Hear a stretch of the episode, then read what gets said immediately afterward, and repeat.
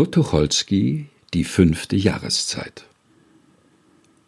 Die schönste Zeit im Jahr, im Leben, im Jahr. Lassen Sie mich nachfühlen. Frühling?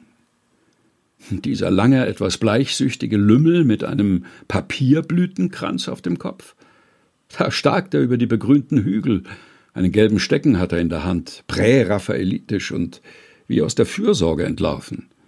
Alles ist hellblau und laut. Die Spatzen fiepen und sielen sich in blauen Lachen.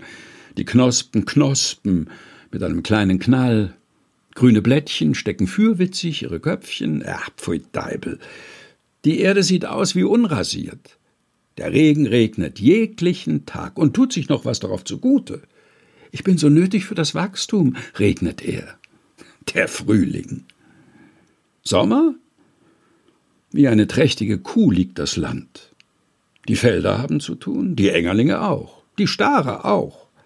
Die Vogelscheuchen scheuchen, dass die ältesten Vögel nicht aus dem Lachen herauskommen. Die Ochsen schwitzen, die Dampfpflüge machen Mu, eine ungeheure Tätigkeit hat rings sich aufgetan. Nachts, wenn die Nebel steigen, wirtschaftet es noch im Bauch der Erde. Das ganze Land dampft vor Arbeit. Es wächst, begattet sich, jungt, Säfte steigen auf und ab, die Stuten brüten, Kühe sitzen auf ihren Eiern, die Enten bringen lebendige Junge zur Welt, kleine piepsende Wolleballen. Der Hahn, der Hahn, das Aas, ist so recht das Symbol des Sommers. Er preist seinen Tritt an, das göttliche Elixier. Er ist das Zeichen der Fruchtbarkeit. Hast du das gesehen? Und macht demgemäß einen mordsmäßigen Krach.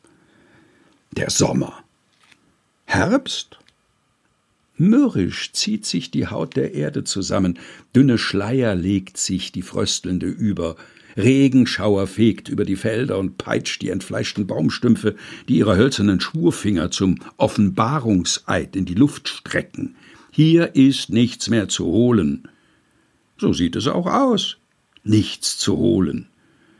Und der Wind verklagt die Erde, und klagend heult er um die Ecken, in enge Nasengänge wühlt er sich ein, hu, macht er in den Stirnhöhlen.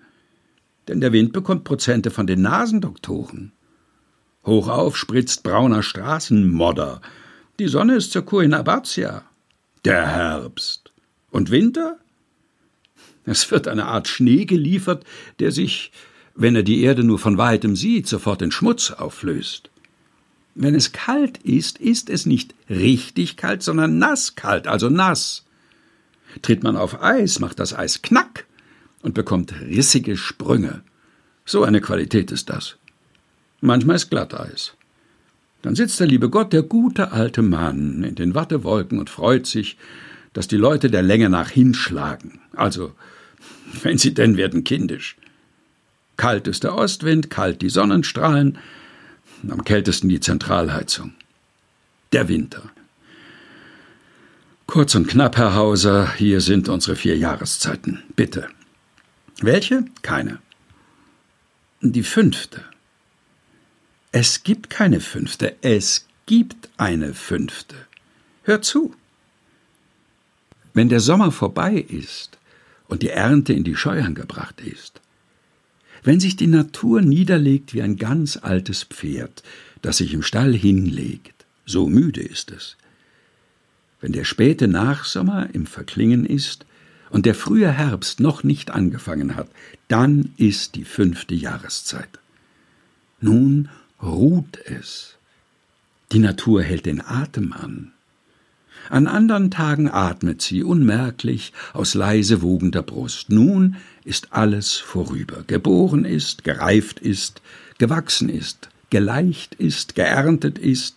Nun ist es vorüber.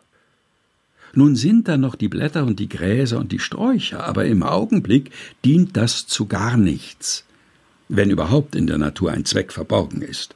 Im Augenblick steht das Räderwerk still. Es ruht. Mücken spielen im schwarzgoldenen Licht. Im Licht sind wirklich schwarze Töne. Tiefes Altgold liegt unter den Buchen, Pflaumenblau auf den Höhen. Kein Blatt bewegt sich. Es ist ganz still. Blank sind die Farben. Der See liegt wie gemalt. Es ist ganz still. Das Boot, das flussab gleitet, aufgespartes wird dahingegeben. Es ruht. So vier, so acht Tage. Und dann geht etwas vor. Eines Morgens riechst du den Herbst. Es ist noch nicht kalt, es ist nicht windig. Es hat sich eigentlich gar nichts geändert und doch alles. Es geht wie ein Knack durch die Luft. Es ist etwas geschehen. So lange hat sich der Kubus noch halten können. Er hat geschwankt, na, na, und nun ist er auf die andere Seite gefallen. Noch ist alles wie gestern, die Blätter, die Bäume, die Sträucher, aber nun ist alles anders. Das Licht ist hell. Spinnfäden schwimmen durch die Luft. Alles hat sich einen Ruck gegeben. Dahin der Zauber. Der Bann ist gebrochen.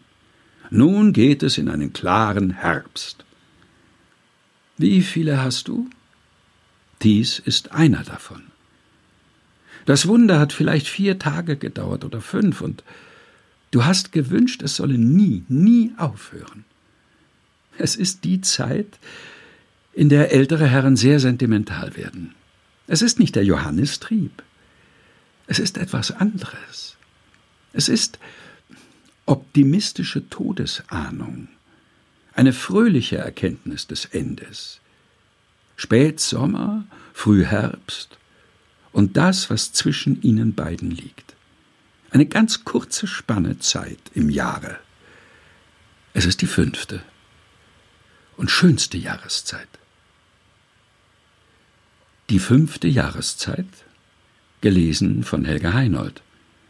Kaspar Hauser in Die Weltbühne vom 22.10.1929.